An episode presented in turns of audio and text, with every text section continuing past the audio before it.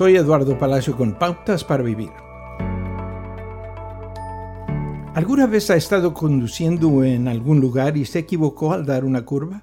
O tal vez estaba tomando el transporte público y sumido en sus pensamientos, se subió al autobús o al tren equivocado.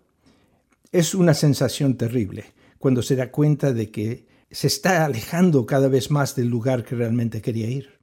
Lo que debe hacer es cambiar la ruta. Tiene que cambiar de dirección, evaluar dónde se encuentra ahora y descubrir cómo volver a donde realmente quería ir.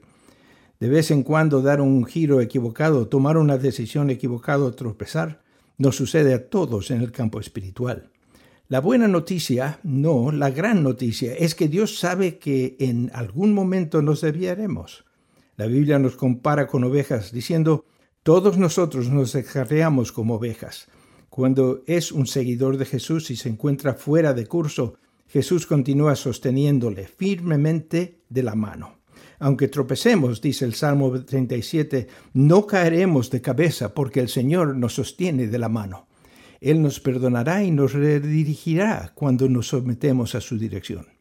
¿Se siente desanimado por un tropiezo? Cambies de dirección ahora mismo. Así es como podemos orar. Dios, tú eres nuestro apoyo y luz. Estás ahí para nosotros guiando nuestros pasos. Ayúdanos a confiar en tu liderazgo. Nos rendimos a tu control sobre nuestras vidas para que puedas dirigirnos.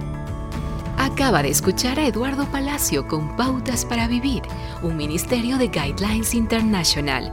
Permita que esta estación de radio sepa cómo el programa le ha ayudado.